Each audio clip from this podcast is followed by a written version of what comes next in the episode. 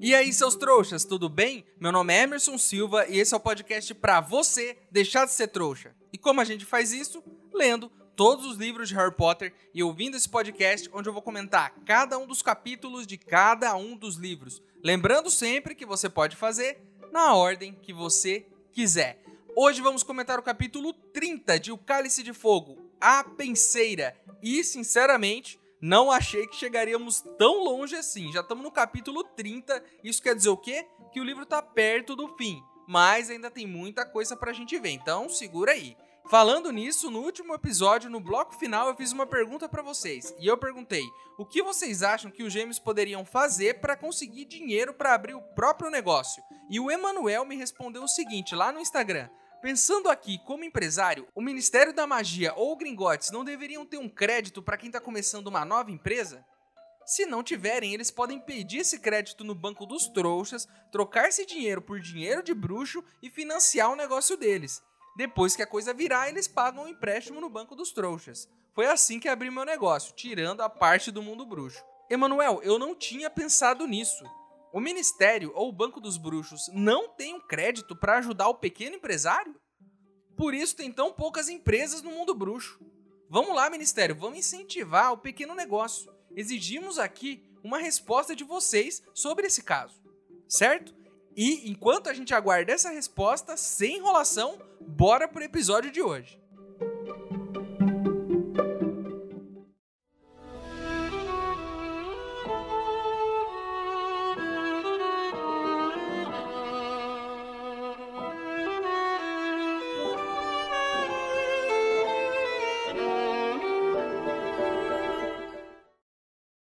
Esse episódio é patrocinado pela nossa nova apoiadora, Tamires Lucena. Muito obrigado pelo seu apoio, Tamires. Seu gesto me enche de alegria e me motiva a continuar por aqui com força total. Sua ajuda vai direto para o meu cofrinho para podermos melhorar os equipamentos aqui de gravação do podcast. Muito obrigado mesmo. Esse episódio é para você.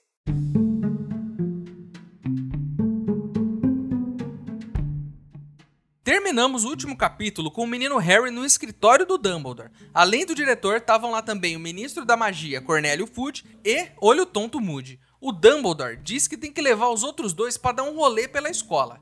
E depois ele volta para falar com o Harry. Espera aí, né? Senta aí e espera. Aí o Harry fica lá na sala, né? Lembra que a gente já teve nessa sala no segundo livro?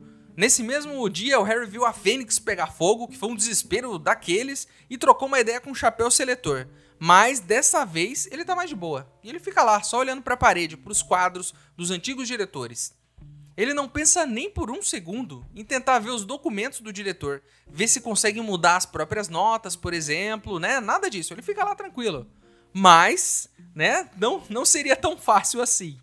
Em algum momento ele vê uma luz prateada saindo de um armário, que tá com a porta um pouco aberta. Ele pensa, pô, por que não, né? tô aqui sem fazer nada, vou lá dar uma olhada. E o que tem lá? Os boletins dos alunos, as cuecas sujas que o Dumbledore vai mandar lavar, doces diversos? Não, o que tem lá é uma bacia de pedra, com algo que parece um líquido, mas também um vapor ao mesmo tempo, algo prateado que fica se movendo dentro dessa bacia. Uma coisa meio bizarra, assim, meio, meio estranhona.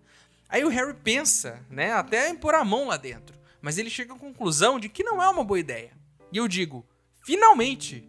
Até que, enfim, né? Parece que falar com o Diário do Mal no segundo ano fez o Harry ter um pouco de juízo na cabeça, não é? Não, não fez. Na real, o que, que ele faz? Ele tira a varinha e ele encosta na substância com a varinha. E aí ele vê que aparece uma sala ali dentro daquela bacia, né? Um cenário. E aí o que, que ele faz? Ao invés de ficar quieto, fechar a porta e sentar no cantinho dele, ele faz o quê? Ele enfia a cabeça no negócio. Vou enfiar a cabeça aqui nesse líquido estranho. Né? Achei que dessa vez ele ia se controlar. Mas a gente conhece o Harry. Se tem uma coisa que ele é, é curioso. E o que seria dessa história se Harry não fosse um grande de um intrometido, não é mesmo? Vou explicar a cena para vocês. Tem uma sala, uma sala grandona, é, é, uma sala com uma cara meio antiga assim, e tem uma espécie de arquibancada nas paredes, encostada nas paredes. Então, uma arquibancadona assim, com vários lugarzinhos, né, é, descendo, tipo uma escadinha com bruxos bruxos velhos sentados nessas arquibancadas. E no meio dessa sala, né, onde não tem as arquibancadas mais, tem uma cadeira, uma cadeira com umas correntes em volta dela. E aí o Harry vai caindo, caindo, e ele se vê sentado nessa arquibancada junto com esses velhos, do lado do Dumbledore lá. Mas ninguém viu ele, é como se ele estivesse assistindo TV, mas só que ao invés de estar tá vendo de fora, ele está vendo de dentro. Será que isso, inclusive, é a TV dos bruxos? Né? E o que está passando lá é um programa bem chato sobre velhos sentados? Né? Acha o controle dessa TV, Harry. Vamos mudar de canal. Quem sabe a gente não cai aí num programa sobre animais mágicos. Ou um reality show de bruxos. Deve ter algum. Mas o Harry não muda de canal. E tal qual você, vendo aqueles canais de leilão de joias na televisão, ele fica lá esperando para ver se acontece alguma coisa legal. Eu, inclusive, já fui sugado por um canal desse de leilão, não como o Harry, né? Mas fiquei um tempão assistindo. Por quê? Porque eu queria ver as joias, porque eu achava elas bonitas. Não, porque era muito legal ver como os preços desses negócios são absurdos. Tipo um anel que custa muitas e muitas parcelas, de muito e muito dinheiro. Tipo, um anel parcelado. Eu não sou desse mundo, tá? Se você conhece o mundo das joias e o valor delas, parabéns, eu não conheço. E quando eu vi o preço de um anel, é, aí eu fiquei intrigado com aquilo e vi horas e horas daquele programa, só para ver o absurdo que eram os preços. Inclusive, seria uma boa para essa TV dos bruxos aí, um canal de leilão de itens mágicos. Ia fazer o maior sucesso, hein? Enfim, continuando aqui, o Harry tá lá sentado, né, o Dumbledore do lado dele, e ele até tenta falar com o diretor, dá um tapa na cabeça dele, grita, abana a mão ali na frente, mas o Dumbledore não vê nada. Ele tá com o olho fixado no canto da sala. Ele tá lá olhando. Eu já alertei agora há pouco sobre isso e o Harry também se lembrou do diário que ele acabou mexendo no segundo ano e entrou e acabou vendo memórias lá dentro. Né? Então ele imagina que é mais ou menos algo parecido com aquilo. Só tem uma coisa que me deixou meio intrigado aqui. Nesse trecho do livro em que o Harry se lembra do diário, diz exatamente o seguinte: eu vou ler para vocês. Já tinha havido uma vez em que Harry se vira em um lugar em que ninguém podia vê-lo ou ouvi-lo. Naquela ocasião, ele entrara nas páginas de um diário enfeitiçado, diretamente na memória de alguém. Sacou esse finalzinho? Diretamente na memória de alguém. Por que a autora, nesse ponto, diz que foi nas memórias de alguém e não nas memórias do Voldemort ou do Tom Riddle? Por que ela não disse especificamente? A gente sabe, a gente leu o segundo livro. Seria isso uma tentativa de manter um segredo sobre Tom Riddle ou Voldemort? Será que ela não quer que o leitor chegue à conclusão de que aquela casa no primeiro capítulo é a casa do Voldemort? Ou do pai ou mãe dele, no mínimo, porque tem um sobrenome Riddle? Se o leitor tiver boa memória, ele saca isso na hora. Provavelmente a gente vai ter alguma revelação a respeito disso em algum momento. Então por isso que a autora não disse de quem eram as memórias. Foi uma jogadinha, né, dela, para manter o mistério, porque isso vai ser revelado lá na frente como alguma surpresa. Desculpa estragar aqui essa revelação para vocês, mas eu sou conhecido por ter uma ótima memória. Depende um pouco, é claro. Minha memória é horrível para as coisas da minha vida pessoal, mas nome de personagens de livros eu sou muito bom em lembrar. Enfim, por algum motivo, o autor ocultou isso. Então vamos ver o que vai acontecer lá na frente. Continuando na cena aqui, né, em algum momento entram dois dementadores carregando um sujeito pelo braço. E aí eles jogam esse cara nessa cadeira. Quem é esse cara? Igor Karkaroff, o diretor de Durmstrang, um pouquinho mais jovem. Aí as correntes que estão lá na cadeira, elas se enrolam no, nas mãos dele, nas pernas, seguram ele ali na cadeira. Ele é tipo um prisioneiro ali. E ele, né, tá ali sendo julgado por aquele monte de velhos. E aí, o Sr. Crouch, nosso Sr. Crouch louco, né, que esses dias aí tava puxando o Harry pelas calças, tá lá bem jovem e saudável no cantinho da sala, e ele se levanta e começa a fazer perguntas pro Karkaroff. E aí ele pergunta pro Karkaroff se ele tem informações que podem levar a comensais da morte. Karkaroff diz que tem nomes, né? Tem nomes lá dos seguidores, e aí ele começa a falar esses nomes. Vários nomes aleatórios. E aí o, o Crouch vai falando, pô, esse nome aí não serve de nada. Não, esse cara aí eu já peguei. Até que ele chega no nome de Severo Snape. Olha só.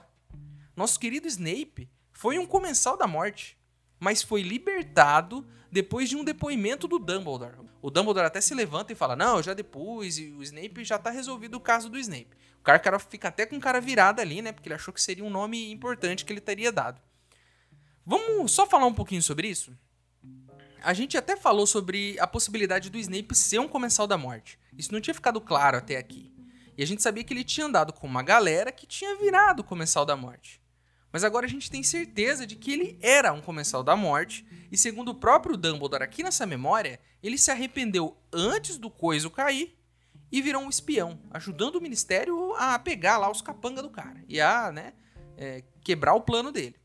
O Dumbledore acreditou no Snape e deu um depoimento para defender ele da prisão, para que ele não fosse preso e enviado para Azkaban. Podemos debater duas questões importantes aqui. A primeira, o nosso querido Snape era um comensal da morte. A gente já até suspeitava, mas agora a gente tem certeza.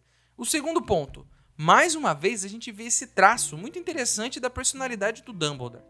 Ele perdoa, ele abraça, ele dá uma chance para todo mundo. Ele deu uma chance para o Hagrid, quando ele foi acusado de abrir a Câmara Secreta. Ele deu uma chance para o Lupin, porque o professor era um lobisomem, ninguém queria dar um emprego pro cara. Ele deu uma chance pro cara. Ele deu uma chance pro Sirius e acreditou que ele era inocente e ajudou o Harry e a Hermione a libertarem ele naquela noite, no ano passado. Ele também deu uma chance pro Snape, depondo a favor dele e dando emprego pro cara como professor em Hogwarts. Eu sei que a gente pega no pé do Snape porque ele é um chato, ele é chato mesmo. Mas até aqui, todos esses casos que eu falei, o julgamento do Dumbledore estava certo. Hagrid era uma pessoa boa, Lupin era, Sirius também era. Seria então Snape mais um acerto de Dumbledore e estaríamos todos errados em pegar no pé dele? Ou talvez seria o primeiro erro de Dumbledore. E aí, lá na frente, a gente vai descobrir. E vai dar ruim isso aí.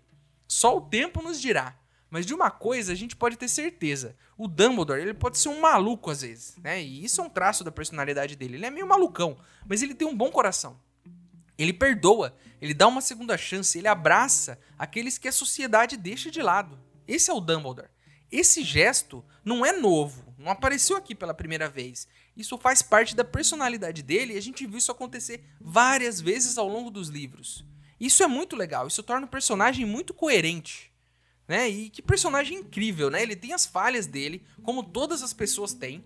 Eu pontuo sempre essas falhas dele aqui, mas ele sempre dá um voto de confiança para quem precisa. E é assim, um cara muito inteligente, né? Não é porque a pessoa é meio doidinha, que nem o Dumbledore, que é uma pessoa burra, que é uma pessoa mal intencionada. O Dumbledore ele erra como todos nós, mas ele é um grande cara. E ele abraça quem precisa e dá uma segunda chance. Ele pode errar? Pode, mas ele sempre dá uma chance. Isso é muito legal.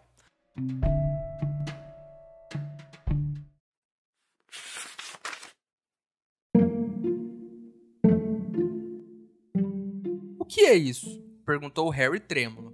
Isso chama-se penseira. Às vezes eu acho, e tenho certeza de que você conhece a sensação, que simplesmente há pensamentos e lembranças demais enchendo minha cabeça. O senhor quer dizer que isso aí são seus pensamentos? Disse Harry, olhando a substância branca que se redemoinhava na bacia. Sem dúvida, deixe-me mostrar. Dumbledore puxou a varinha de dentro das vestes e pousou sua ponta sobre seus cabelos prateados, próximo à têmpora. Quando afastou a varinha, os cabelos pareciam estar grudados nela, mas Harry viu que eram na realidade fios brilhantes da mesma substância estranha, branco-prateada, que enchia a penseira. Dumbledore acrescentou novos pensamentos à bacia e, Harry, espantado, viu seu próprio rosto boiando na superfície da substância.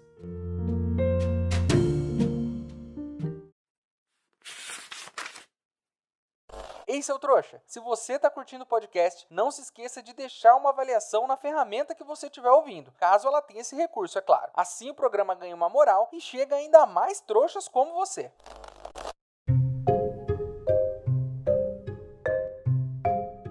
É, a coisa toda dá uma embaçada, assim, naquela memória, né? Depois que o Karkaroff fala do Snape. Aquilo tudo embaça e parece que o Harry muda de memória. Tá na mesma sala, mas parece que é um outro dia. O Dumbledore tá até um pouquinho mais velho. Aí quem entra nessa sala agora para ser julgado? Ludo Bagman. Jovem e musculoso. Vocês lembram quem é o Ludo Bagman, né? O ex-jogador de quadribol que tá lá julgando o torneio tribruxo e tal. E chama o Harry de canto, queria dar umas dicas pro Harry. Esse cara né? Ele todo jovem, musculoso, bonitão. Ele tá lá sentado no meio, sendo julgado. E aí o Crouch diz pro Bagman: Você foi pego dando informações aos comensais da morte. Então a gente vai te mandar para Azkaban por isso. Mas nesse ponto, vemos aqui, mais uma vez, algo que torna o mundo bruxo ou dos trouxas mais parecidos. Por ele ser famoso e bonitão, as pessoas da sala se levantam e começam a protestar. Eles não querem que o jogador de quadribol da seleção da Inglaterra, bonitão, seja preso. Mesmo que ele tenha passado informações para comensais da morte, deixem ele livre, né? E aí o Ludo fala que não sabia que o cara era um comensal da morte, que ele não sabia que estava falando algo que era, né, perigoso, ele achou que não era nada demais, tal. E aí o Crouch pede pro pessoal votar, levantar a mão, levanta a mão aí. Quem acha que ele tem que ser preso? Ninguém levanta a mão. E aí eles libertam o cara. Enfim, mudamos de memória de novo, embaça tudo de novo, continuamos na mesma sala, Dumbledore envelhece mais um pouquinho, Crouch também, e estamos em mais um julgamento agora. Aí entram quatro pessoas para serem julgadas, não é uma só agora. Uma delas chama o Crouch de pai, o que já faz a gente deduzir que é o filho dele que tá ali. Então aquele julgamento que o Sirius falou pra gente tá acontecendo aqui na nossa frente agora. O Crouch vai lendo as acusações. Segundo ele, aqueles quatro, incluindo o próprio filho, torturaram Frank Longbottom e a mulher dele com a maldição Cruciatus. Ah, sim, tem uma mulher ali do lado do, do Crouch que parece que é a esposa dele e mãe do menino também, chorando, desesperada. O Crouch, ele nem se abala com esse negócio da mulher dele, mãe do menino, tá chorando, ele não tá nem aí. Segue o julgamento, vambora. E aí ele propõe prisão perpétua pros quatro.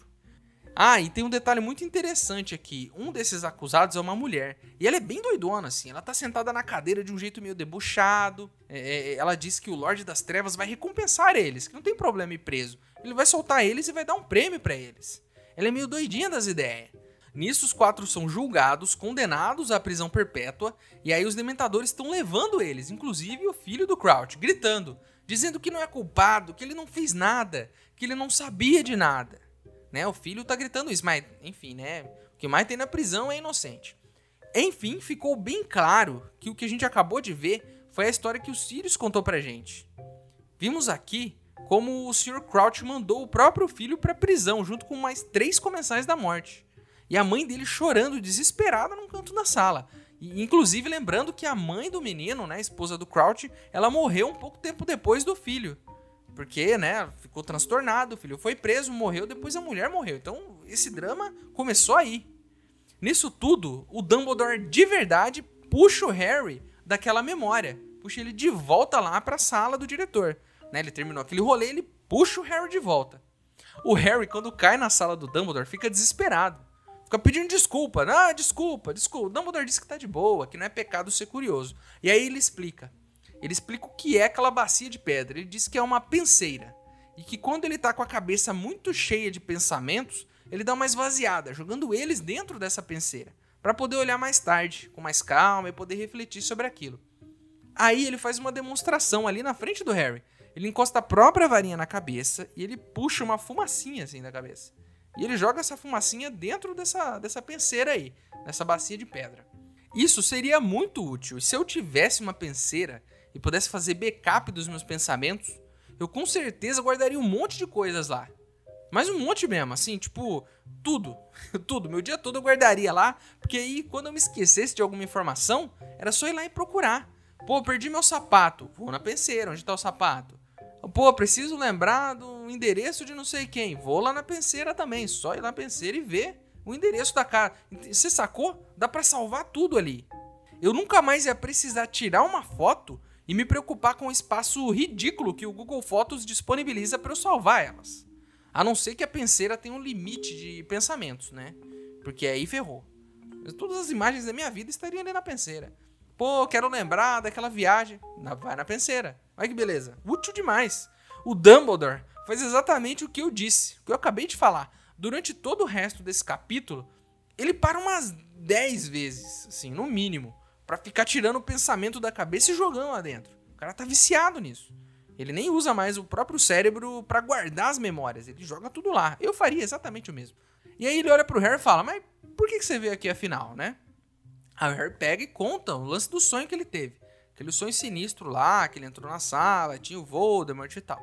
E aí o Harry pergunta pro Dumbledore: Pô, você não sabe por que, que a minha cicatriz fica doendo? O Dumbledore diz que tem uma teoria que ele acha que o feitiço que tentou matar o Harry deu errado e criou uma espécie de conexão entre o Harry e o Voldemort. E que quando o Voldemort está irritado ou perto do Harry, essa conexão fica mais forte e a cicatriz dói. Faz sentido. Então isso, isso monta pra gente aqui um cenário de que todos esses sonhos que o Harry teve foram reais, foram coisas que realmente aconteceram. não foram apenas sonhos. Além disso, mais um detalhe: de que todas as coisas que aconteceram no começo do livro e que eram reais também fizeram parte do sonho do Harry. Então ele vê praticamente o que Voldemort vê. Então ele tem essa conexão com o que é bom, né? Ele consegue ver o que o inimigo dele tá fazendo, ele já sabe que o cara tem um plano. É, eu não sei se é porque o Harry viu o Dumbledore jovem lá dentro da penseira, mas durante todo esse capítulo ele fica pensando várias vezes que o diretor tá muito velho. Que ele tá muito acabado. Nossa, como você tá velho, hein, Dumbledore? Ele fica pensando isso. É, ele quase oferece um potinho de cápsulas de ômega 3 pro Dumbledore, de tão velho que ele acha que o diretor tá. Mas o Harry não fala nada e ele acha melhor não chamar o diretor de velho e resolve só fazer umas perguntas ali do que ele viu ali dentro da penseira. E aí ele pergunta: pô, esse Frank Longbottom aí, que aqueles quatro torturaram, era o pai do Neville? Aí o Dumbledore explica: diz que sim, que eram o pai e a mãe do Neville e que eles foram torturados. E que é por isso que Neville foi criado pela avó. Porque os comensais enlouqueceram os pais do Neville com a maldição Cruciatus e que eles acabaram internados em um hospital sem memória nenhuma, nem do filho eles se lembram.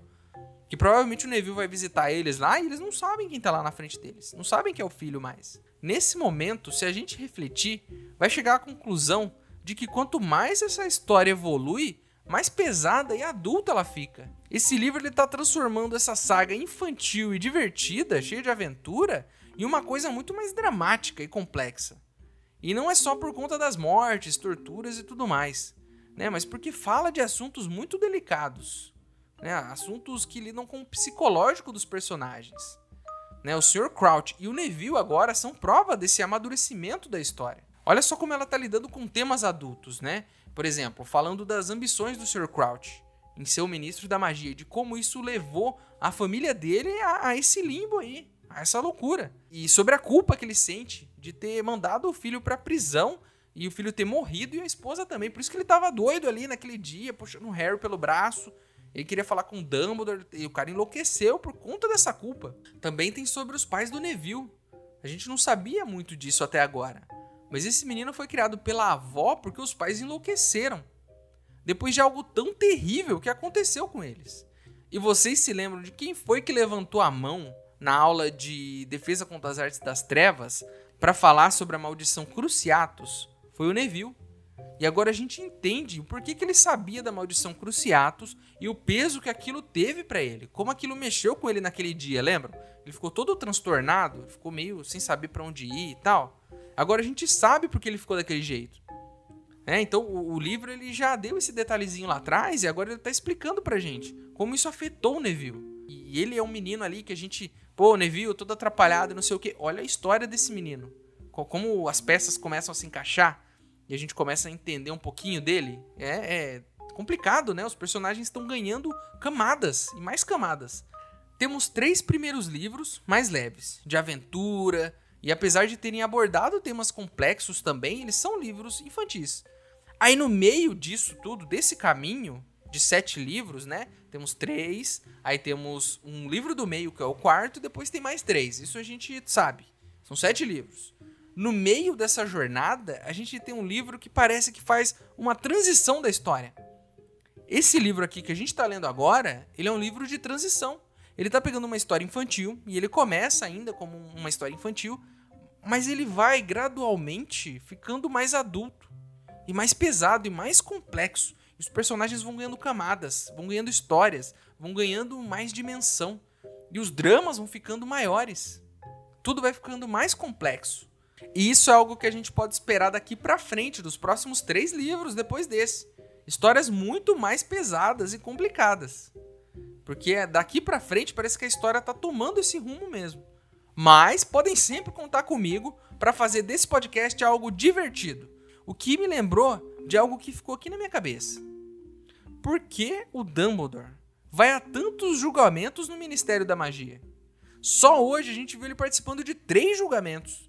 Será que Dumbledore secretamente tinha um desejo de ser um advogado bruxo? Eu acho que não. Até porque se ele tivesse esse desejo, ele teria dado um jeito lá de livrar o Harry do tal do contrato mágico e não jogado o menino direto no colo dos planos do coiso.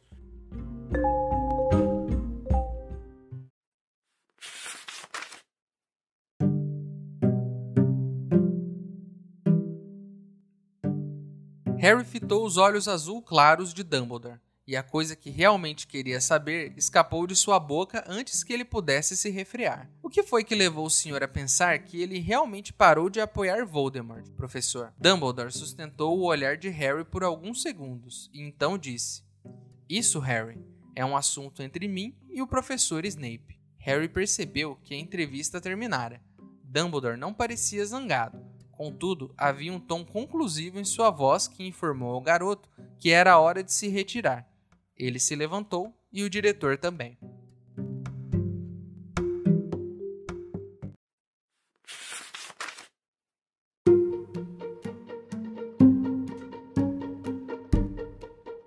Então é isso, meus queridos. Terminamos mais um capítulo de Harry Potter e o Cálice de Fogo. A capa do episódio de hoje é do Michael Wildsmith. Seguindo aqui com o nosso quadro, onde o maior trouxa de todos, eu pergunto para vocês, os outros trouxas, que tipo de memórias do Dumbledore vocês gostariam de ver se tivessem acesso à penseira dele? Ó, tem várias coisas aí que a gente poderia descobrir. Então, que tipo de memória você gostaria de ver entrando na penseira do Dumbledore? Se você pudesse escolher, é claro. Inclusive, se você está ouvindo esse episódio no Spotify, você pode responder diretamente aqui no episódio. Só você descer aqui a descrição do episódio que já tem a caixinha ali para você digitar sua resposta. É um recurso novo aí que, se você quiser, já dá para usar. E se você tiver algo para acrescentar, alguma reclamação ou se tiver alguma coisa que eu deixei de falar aqui, o nosso e-mail é e-maildostrouxas@gmail.com. Ele tá aqui na descrição do episódio. Manda o seu e-mail para mim e se eu gostar, eu vou ler ele aqui. Agora você pode virar um apoiador do podcast. O link tá aqui na descrição também. Mas se você não puder ou não quiser, não tem problema. O mais importante é você continuar aqui com a gente, ouvindo cada um dos episódios para deixar de ser um trouxa. Para quem quiser me seguir nas redes sociais e ver o que eu ando fazendo por lá, os meus usuários estão aqui na descrição também, certo? Eu tô sentindo que a coisa tá, tá ficando cada vez mais tensa, mais complicada, mas todo final de livro é assim mesmo. Então a gente precisa parar e refletir, pensar mais e vai ficando tenso. Mas vamos continuar aqui firme porque essa história tá ficando muito boa, muita coisa legal e a gente quer chegar até o final e saber o que, que vai acontecer, não é mesmo? Então é isso, espero vocês no próximo episódio. Meu nome é Emerson Silva e esse é o podcast para você deixar de ser trouxa. Tchau!